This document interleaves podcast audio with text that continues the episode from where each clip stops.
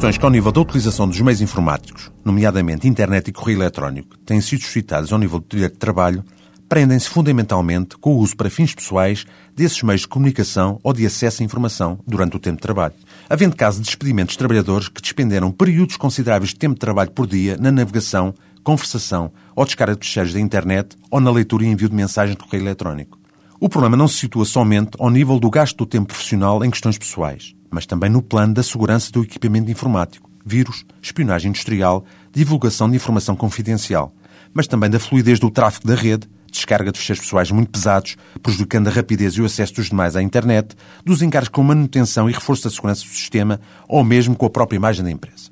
O Código do Trabalho proíbe a devassa um empregador das mensagens eletrónicas, em rigor de todo o tipo de mensagens, ainda se incluindo as de natureza eletrónica, que sejam de natureza pessoal, bem como do acesso à informação de caráter não profissional, muito embora a entidade patronal possa regular tal utilização dos meios de comunicação, nomeadamente eletrónica da empresa, proibindo ou permitindo tal uso pessoal ou criando mesmo, ao lado do endereço profissional, um pessoal, fixando o tempo que pode ser dedicado a esse uso, o tamanho máximo dos fecheiros que pode ser descarregado, etc. No caso da proibição de correio e acesso à internet de índole pessoal, ou na hipótese de existência do endereço profissional ao lado do pessoal,